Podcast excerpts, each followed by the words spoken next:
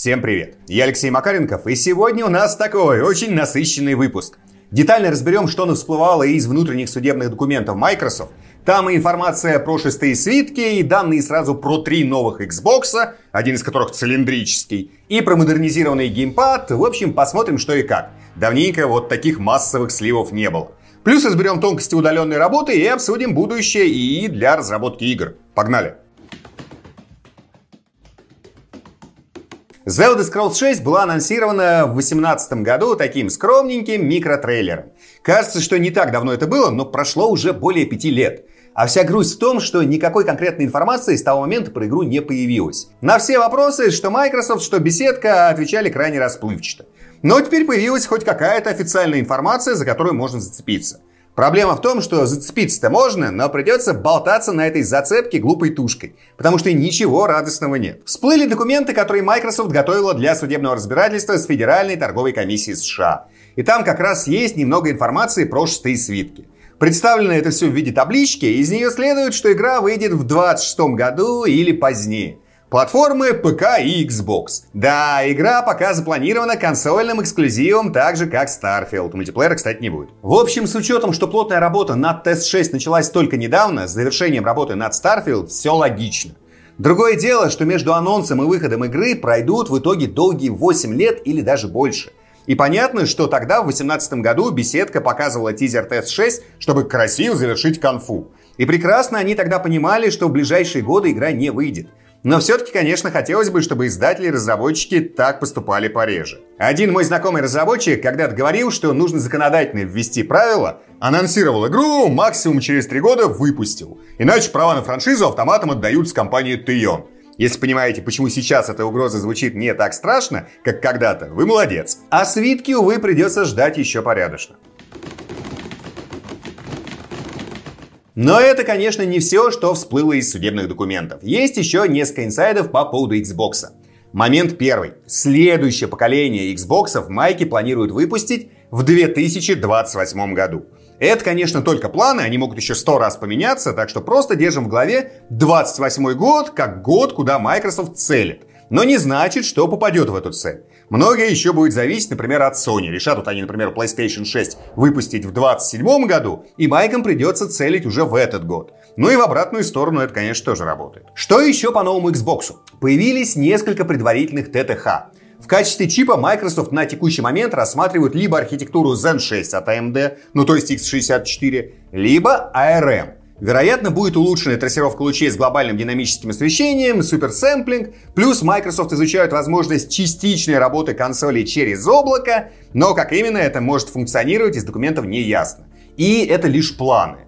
Ну и, конечно, в слитых доках на каждом шагу упоминается искусственный интеллект. С его помощью будут и создавать, и тестировать игры, и обрабатывать изображения, но тут тоже пока никаких подробностей. Про новое поколение Xbox это все, но есть еще один момент, который всплыл из документов, и касается он соотношения продаж Series X и Series S текущего поколения. На апрель 2022 года на долю Series S приходилось примерно 75% продаж – то есть продажи Series X очень сильно отставали.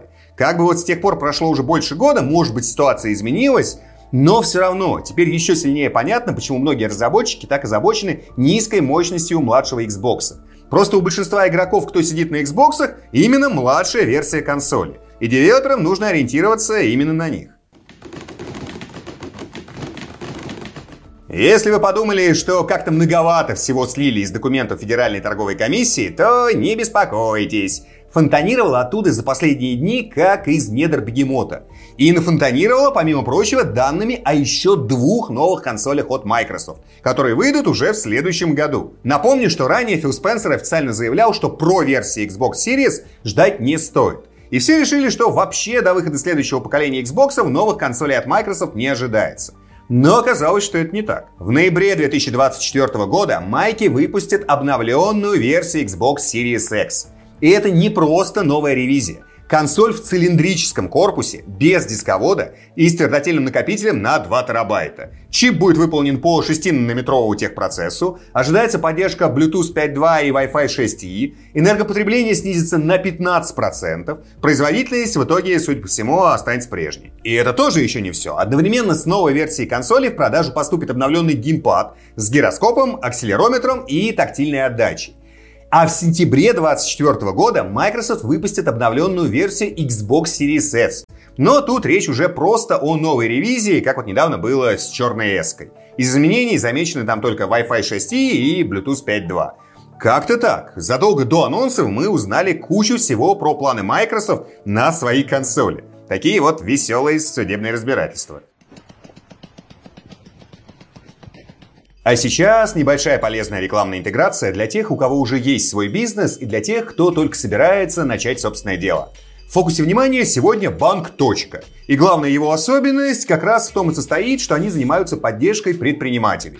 Ну, то есть они берут на себя всю тягомотину, с которой вы неизбежно столкнетесь в самом начале, когда только решили открыть свое дело. Или если бизнес у вас уже есть, вам помогут с самыми проблемными вещами. И если вы еще ничего не зарегистрировали и плаваете даже в этом, вам детально объяснят, какой тип налогообложения лучше всего выбрать и, собственно, зарегистрируют ваш бизнес. Не придется самому разбираться, как платить пошлины, не надо будет бегать в налоговую. Плюс банк может взять на себя кучу бухгалтерских вопросов и отчетность по налогам. Есть и более прицельные услуги, скажем, если вы начинаете что-то продавать, то вас подсаппортят при выводе продаж на конкретные маркетплейсы. Помогут определиться с нишей и с соблюдением правил каждой площадки. Условно, хотите начать продавать что-то, допустим, на Wildberries, но боитесь, что вас натянут на градусник. Приходите в точку и вам объясняют, что и как надо делать и что и как делать не надо. Они со всеми основными площадками давно работают и знают все тонкости. Что еще? Если есть проблемы по работе с зарубежными партнерами, например, по оплате в какой-то конкретной валюте, то у точки тоже есть варианты решения вопроса. Валютный счет за 0 рублей и 9 валют для расчетов с зарубежными контрагентами. В общем, банк точка заточен конкретно под тех, кто открывает собственное дело или уже ведет бизнес. По ссылке в описании можно узнать весь перечень услуг, я только про самое основное рассказал. Ну и еще важный момент, тарифы у точки адаптивные. То есть, если вы просто хотите стать ИПшником, вам нужен небольшой саппорт на старте, с вас никто не будет брать кучу денег. В общем, по ссылочке можно узнать все детали, кому нужно, пользуйтесь. Конец рекламной интеграции и погнали дальше. В недрах тундры, выдры в гетрах, тырит в ведра, ядра кедров. Выдры с выдры в тундре гетры, выдры вытру, ядра кедров. Гетры вытру, выдри морду, выдру в тундру, ядра в ведра. Ubisoft удалили удаленку, которую обещали не удалять, а удаленные с удаленки сотрудники теперь уже не удаленно хотят удалить, пока не удаленное руководство. Если ничего не поняли, то поясню. В самом начале пандемии, когда вводили локдауны, компании массово переводили людей на удаленную работу. И люди очень долго работали из дома. А потом наступил новый этап. Пандемия сбавила обороты, человечество приспособилось, и компании начали приходить домой к людям, нежно смотреть им в глазки и говорить «Чуваки, айда в офис, а то вы дома засиделись, мы вас удаленно плохо контролируем, все, погнали обратно». И конец 21 и 22 год для разработчиков прошел как раз под эгидой «Мы все возвращаемся в офис». На деле, конечно, далеко не все вернулись, но многие. И вот теперь, внезапно, когда все про этот вот процесс уже забыли, потому что он давно прошел, внезапно вот всплыл новый скандал. Ubisoft Montreal вознамерились вернуть в офис 4000 своих сотрудников, сидящих на удаленке. Сотрудникам это не понравилось, и они начали обвинять руководство во лжи, писать петиции, призывать прессу. В общем, народ недоволен. И поначалу казалось, что дело в том, что просто люди привыкли сидеть дома, не хотят возвращаться в рабочие родные пенаты и просто слишком громко выражают свое недовольство. Но потом начали всплывать детальки. Оказалось, что еще во времена пандемии руководство Ubisoft неоднократно говорило подчиненным, что удаленка проходит отлично, что все поставленные задачи выполняются, устраивайтесь там, мол, у себя дома поудобнее, чтобы работать вам было максимально комфортно. Потому что работать удаленно можно будет очень долго, даже после того, как пандемия закончится. Ну и люди всему этому поверили и начали обустраиваться. Например, многие решили сменить место жительства. До этого они старались жить поближе к офису, то есть в самом Монреале, и многим не хватало денег на покупку своего жилья, поэтому они снимали квартиры. Ну, потому что в Монреале жилье дорогое. А тут им пообещали, что можно будет работать удаленно, чуть ли что не на постоянной основе. И многие сниматели вот эти взяли и купили себе дома в пригороде. Потому что на этот денег у них уже хватало, там квартира дешевле. А теперь всех начали возвращать в офис, и многие неожиданно для себя открыли, что со съемной хаты им до офиса было ехать минут 20, а из пригорода надо ехать часа полтора, а потом столько же обратно. Плюс за время простоя в офисе расплодились там крыски, пауки и прочая фауна, а среди разработчиков зоологов, которые все это любят, оказалось очень мало. Дружить с грызунами и насекомыми народу не понравилось. Ну и люди, конечно, сбунтовались. В итоге руководство на самом деле пошло на небольшой компромисс. Теперь в офисе появляться нужно, но не обязательно каждый рабочий день. Можно где-то 2-3 раза в неделю. Но судя по тому, что говорят сотрудники, в обозримом будущем их таки планируют полностью перевести на офисную работу, и разработчики продолжают выражать в итоге свое недовольство. В общем, ситуация немножечко вышла из-под контроля, и в сети и в прессе сейчас много споров на эту тему. Основных мнений два. Одни говорят, что, конечно, надо всех возвращать в офисы, потому что работать удаленно так же эффективно, как в офисе, невозможно. И вот эти вот говорители приводят ворох исследований на этот счет, из которых четко видно, что да, офисная работа более эффективна. Второе мнение, что при работе на удаленке люди чувствуют себя комфортней, они не тратят время на дорогу, и что если все правильно организовать, то удаленная работа наоборот может быть более эффективной, чем офисная. И эти люди тоже приводят целый ворох исследований. Ситуация забавная. И там, и там есть исследования. Только подтверждают они диаметрально противоположные вещи.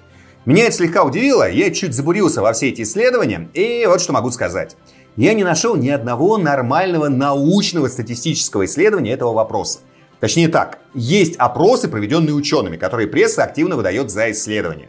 Там по факту просто выясняют, как свою эффективность оценивают сами работники, оказавшиеся на удаленке. Ну, то есть человек сидит себе дома, кайфует, к нему приходят и спрашивают, ну как там тебе дом работает? И он такой, ну мне кажется, что значительно более эффективно, чем в офисе. Это ни разу не отменяет того, что опрос мог быть проведен по всем правилам научного метода. Просто показывает он не эффективность удаленной работы, а то, как ее оценивают опрошенные. Это как бы очень большая разница.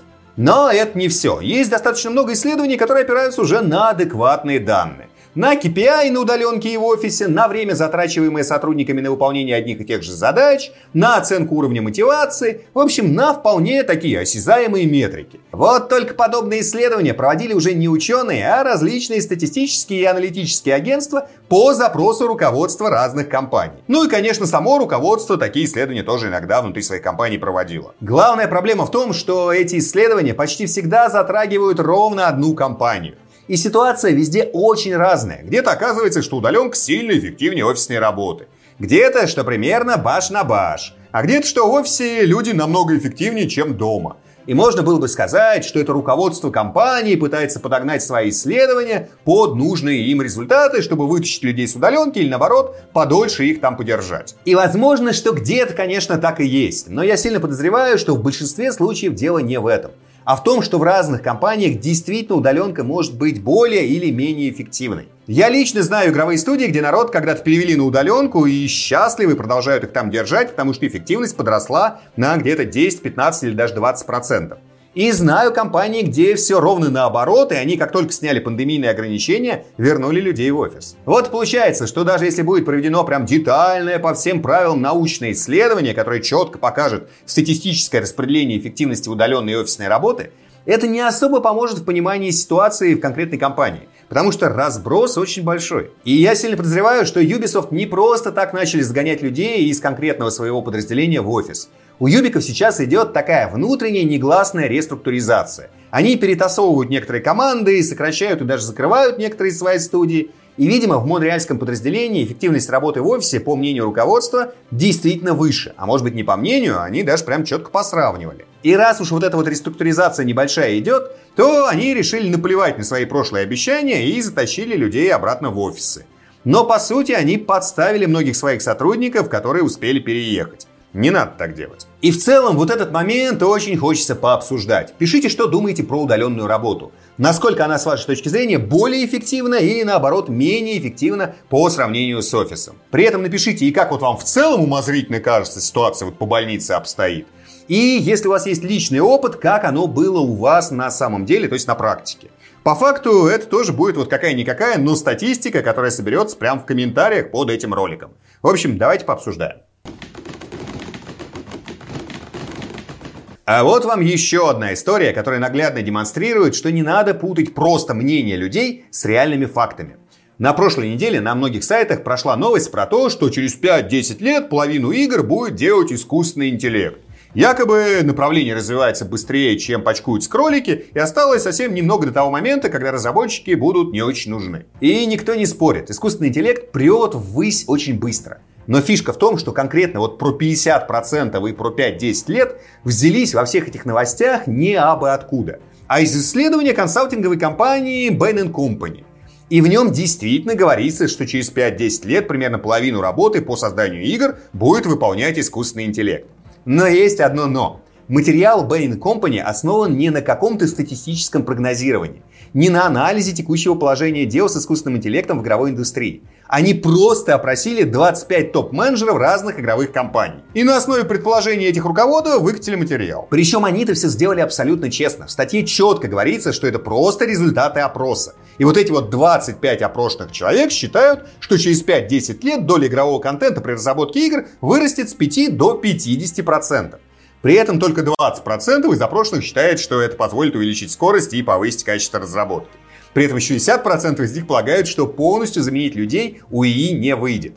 Такие дела. Речь просто о мнении двух с половиной десятков людей, а не о каком-то научном исследовании. Ну, как бы через 5-10 лет, конечно, посмотрим, насколько эти руководы оказались правы. А вот на вот эти вот заголовочки, которые говорят немножечко о другом и о том, что на самом деле это произойдет, не ведитесь. А теперь традиционная околонаучная история. Предметами умеют оперировать очень многие животные. Что-то мы даже с вами уже когда-то разбирали. Например, некоторые виды ворон и воронов, если не могут достать что-нибудь из узкой щели или из дупла, берут палочку, немножечко даже ее обрабатывают, и такие опча, и жирненькая недоступная личинка резко становится очень доступной и вкусной. А какой-нибудь калан, если не сможет разбить миндию или панцирь краба, берет камушек, кладет его себе на брюшко, прям в воде, вот когда плавает на поверхности, на камушек кладет добычу и лупит ее вторым камушком. Получается вполне себе орудийная деятельность. Про приматов я даже говорить ничего не буду, там злобный гамадрил вполне может обгрызть палку до состояния удобной дубинки и устроить другим гамадрилам воспитательные представления. Но это все орудие труда и такое импровизированное оружие. А вот музыкальные инструменты в животном мире, кроме человека, использует очень мало кто. Ну, точнее, можно сказать, что если вот обезьяна лупит палкой по дереву, чтобы привлечь внимание других обезьян, то это она вот такой вот музыкальный концерт устроила. Но согласитесь, тут все это с большой натяжечкой можно говорить, и уж тем более никто вот среди животных не обрабатывает такие вот самопальные музыкальные инструменты так, чтобы они звучали вполне определенным образом. А вот черные какаду, как недавно выяснилось, обрабатывают. Точнее, даже не совсем так. То, что черные какаду используют палки и плоды некоторых деревьев для извлечения звуков, было известно уже довольно давно. Мне про это еще, не знаю, лет там, наверное, 5-6 назад рассказывали знакомые орнитологи, с которыми мы раньше в экспедиции гоняли. А суть там в следующем. Самцы черных какаду берут, отгрызают палку, удаляют с нее кору клювом и стучат ей по деревьям и по камням, чтобы привлечь самок и отпугнуть других самцов. И самки, кстати, тоже этим развлекаются, но просто пореже. И только для обозначения границ территории. Так вот, это знание лежало у меня в голове как отрыжка носорога. Толку никакого от этого не было, просто был такой фактик в мире галактик, ни к селу, ни к городу. Но было прикольно знать, что какадушки умеют обрабатывать палочки, чтобы сделать музыкальные импровизированные инструменты. Ну просто потому, что обработка чего-то для создания инструмента – это признак достаточно мощного интеллекта. А буквально несколько дней назад совершенно другой мой знакомый присылает мне ссылку на статью в Royal Society. Я ее открываю, и опча, там вот как раз про черных какаду и про их инструменты. Ученые выяснили еще более глубокую штуку. Оказалось, что какадушки не просто создают музыкальные инструменты из палочек, а у каждого попугая есть свои предпочтения, ну и, скажем так, особенности производства. Ну, то есть прямо как мастерский почерк.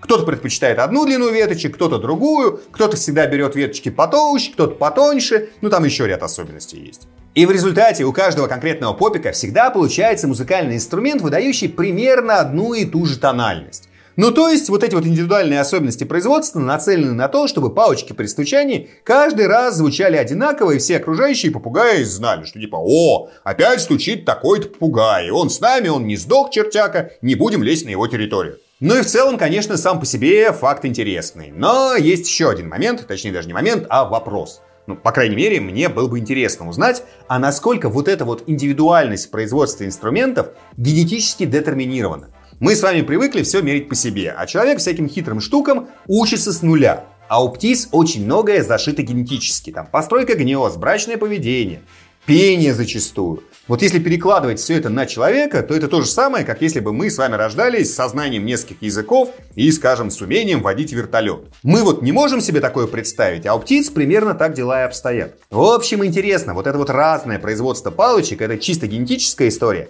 или результат мышления? Потому что может быть и так, и так. Но как на самом деле ученые пока не выяснили. И не факт, что вообще выяснят. Но все равно теперь узнаете чуть больше. Надеюсь, было интересно. Спасибо большое за просмотр. А в комментариях сегодня давайте обсудим две вещи. Во-первых, как уже говорил, пишите, что думаете про удаленную работу и ее эффективность. А во-вторых, делитесь мыслями про новые Xbox. И про те, что выйдут в следующем году, и про следующее поколение. Нужны ли вот промежуточные варианты и чего ждете от десятого поколения консолей от Microsoft? Давайте пообсуждаем. Напомню, что все комментарии я читаю и часто отвечаю. Поддержать канал можно либо на бусте по ссылочке в описании, все донатеры попадают в титры, а можно просто поставить лайк под этим видео, если оно вам понравилось. Еще раз спасибо и до встречи в следующем ролике. Пока-пока. И напоминаю про банк. для тех, кто ведет свое дело. Ссылочка на все детали в описании.